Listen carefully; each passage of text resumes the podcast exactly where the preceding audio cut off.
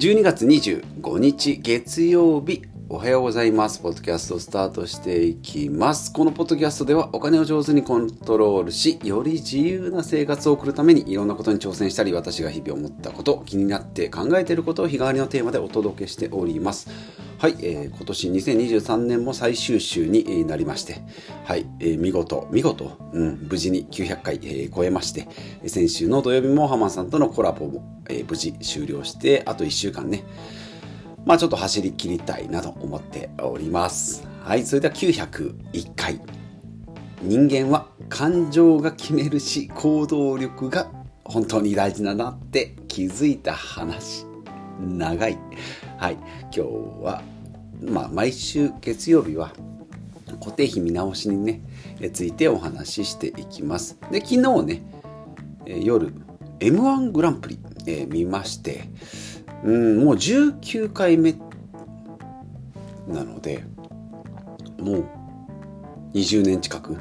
見ておりまして、まあ、昔からずっと見てて、まあ、本当に好きだった時はなんか予選とか準決勝とかこのグループこのコンビはこんな経歴がありとかあれ初めて聞いたぞってなったら調べたりとかって言ってしてたんですけど、まあ、あんまりこうテレビ見なくなって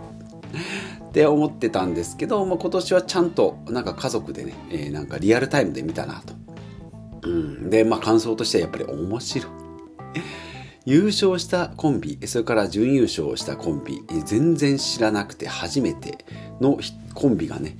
ダーンって出てきて、そこでこうバンって笑わせる、うん、一気に引き込むトーク力。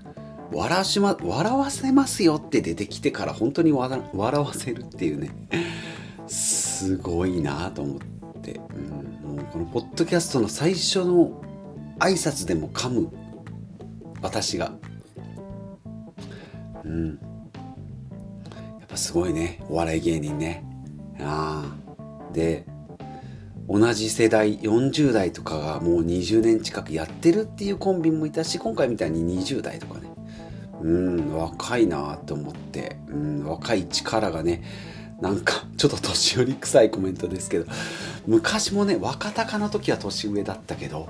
白鵬が年下ぐらいからちょっとこう諦めがつきもう今や大谷なんてねもうとんでもないところに行っております。まあ一郎は先輩。まあ、大谷は全然後輩だけどめちゃめちゃすごいよっていうね。まあ、その辺もこうだいぶフラットに見れるようになったし、まあ、純粋にね応援したくなるなあというふうに思っております。あまあ、思っておりますというか、まあ思、思いましたよで。M1 グランプリを見てね、久々。うん。で、なんかこう、よく見てるときは、なんかこう、なんかロジカルにね、ここの笑いはこうだとか、なんかこのボケはこうだとかっていうのを考えてたけど、もう最近は、というかもう今回なんかもう、ただただ面白かったら、そのネタ刺さったとかね、うんまあ、家族で見てるんで、で親子でも笑うツボが違ったり、まあ、子供にとっては例え話が通じなかったりっていうのも踏まえてトータルでやっぱり優勝したねチャンピオンのお笑いとかネタっていうのは万人に受けたんだろうなと思って、うん。はい、そのお笑いのテイストも少し取り入れながらね、ポッドキャスト2023年もやっていきたいと まあ、2023年もっていうかもう終わりかけなんですけど。はい。で、今回は、え、テーマ、タイトル言いました。人間は感情が決める。さっきもお笑いも言いましたけどね。ああだこうだ言ってもやっぱり面白い。ほんと久々腹を抱えて笑ったなと。でもこの感情が決めるし行動力が本当に大事だなっていうことで、えー、まあ毎週やっております固定費の見直しのことでですね、えー、今日はお話ししていきたいなと思います。雑談とは変わりますけど固定費の見直しをね、まあ、第3弾で先週もお話ししましたけど投資家仲間あ投資家仲間まあね投資家大家さんの仲間のご夫婦の方が楽天モバイルじゃないな楽天モバイルソフトバンクか。Y モバイルね。いろいろ。Y ちょちょちょ楽天モバイルで Y モバイルとあと固定回線をソフトバンクエアでやってるけどどうやら高いぞと。うん、でスマホ乗り換える Y モバイルを乗り換えるにあたり Y モバイルから抜け出すとソフトバンクエアが1000円ずつ高くなる。え、違う、逆か。ソフトバンクエアを解約もういらねえな、おっせえし、うん、月もなんか5000円ぐらいだけど、まあちょっと他のに変える、まあそもそもソフト、えっと、固定回線いらないんじゃないのと。スマホでまあまあな容量にして、であとはもう、ね、パソコンもテザリングでいけるよっていうことになりソフトバンクエアを解約しようと思ったら家族3人分の毎月の Y モバイル料金が1000円ずつ上がるっていうね、まあ、ソフトバンクあるあるなんですけど出る時にねちょっと血まみれになっていくっていうねだからまあ抜け出さずに抜け出せずに2年縛り4年縛りみたいなのが、まあ、あるっていうソフトバンクあるあるなんですけど、まあ、ソフトバンクのそのエアーを解約して、まあ、日本通信ね私も使っておりますが日本通信に引っ越しをしたいと、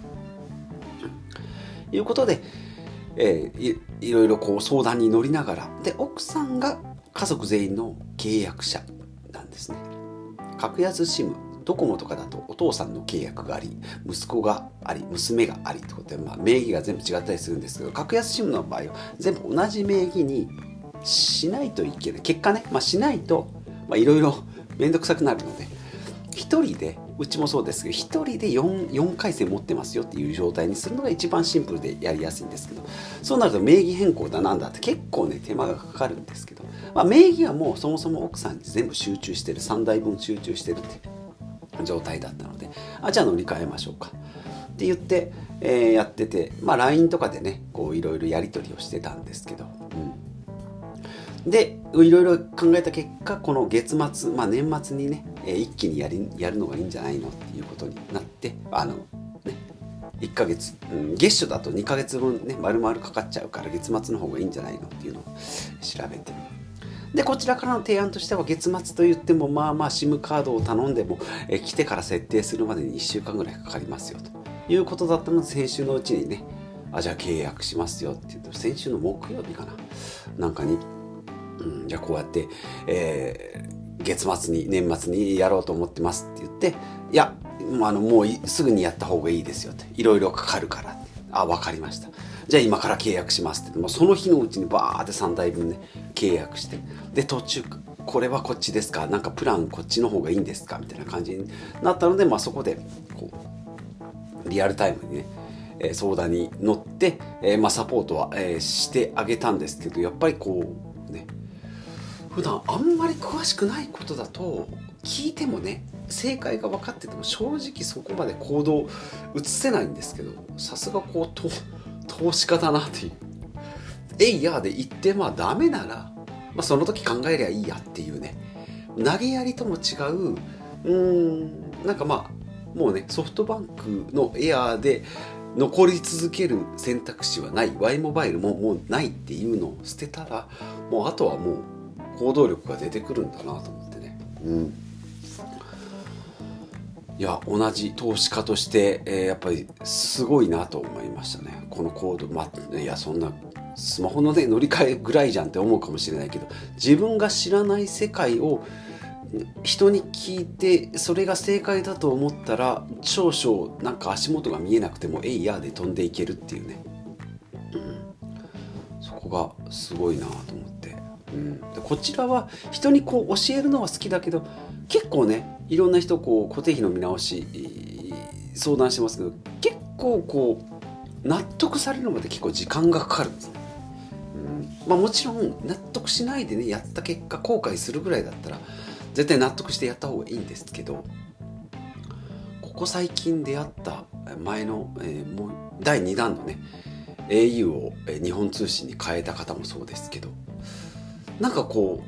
う相談に乗ってもらって、まあ、こちらはまあ一応詳しいとしておりますので、まあ、大体聞かれたら分かるし調べればなんとかなるんですけど本人はあんまり知らない。でも知ってる人に聞いてるってなってもうそ,、うん、そっちに節約見直しの方に舵を切ったら細かいところは気にしない。若ち子若ち子みたいになりましたけど、えー、そこがねもう方向だけが決まったら強いなと思って。うん。だから固定費の見直しっていうのを最適解っていうのは私みたいに0からまあ10まで知って乗り換えるっていうのって実はコスパめちゃめちゃ悪いんですね時間がめちゃめちゃかかるから。うん。でこちらは好きだからやってるっていうちょっと聖聖域？性癖聖域ね。聖域になってるからそこは良しとされてるけど全員に万人に勧められるかっていうとそんな細かいところまで知るかよっていう話になるのでであれば固定費見直しでこの人に相談乗ろうってなって A のプランを提示されたらもう A のプランをもう訳も分からずやってしまうっていうのが一番時間的にもいいんじゃないかなと。まあその教えてくれる人が、ね、本当に騙さないのかとか本当に知識があるのかっていうところだけ抑えればスマホを買いたいんですけど、はい、じゃあ A プランでどうぞって言われたら、はい、A プランねって言って、バババババってやっていくっていうのは、一番、うん、労力もかからないし、知識もいらないかな。そう、人選、ね、人のチョイスだけを間違わなければいいんじゃないかな。うん、だから固定費、スマホの乗り換えもそうだし、うん、ネット回線もそうだし、まあ、もしかしたら株式投資もそうかもしれないですけど、うん、どこまでその人を信用できるかどうか分かんないですけど知識を0から100までさっき10だったけど0から10までね蓄えるよりもコスパだけを考えたら、まあ、投資信託みたいなもんですよね。うん、このファンドに投資しようって言ったらもうねそのファンドが選んでる株式企業。の成績によって株価だったり配当金だったりが決まる。固定費もそのアドバイザーにこう託したら、まあ、昔のクイズダービーみたいなもんですねもう原平さんにかかけてるから原平さんがもうダメならもうしょうがないかって篠沢教授ぐらいだったらこちらが答えた方が正解になるかもみたいな気持ちになるかもしれないけどそこはでこう朝からもごもご考えてたらそういう心になり結局タイトルはね人間のこう感情が決めるっていうのはだから失敗したりするところがねやっぱ人間、まあ、お笑いもそうですけど感情のところが一番人間の行動に直結するね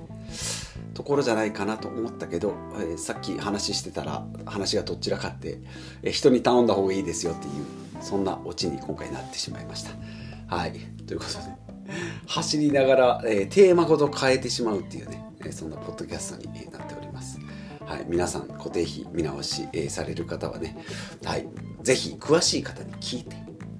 ちょっと自分が分からなくてももうその人を信じるんだったらもうその人の言う通りにやっていくっていうのがいいかなと思いますし、まあ、それで不安だったらまあね少し自分で調べてみるっていうのもいいかもしれないですけど、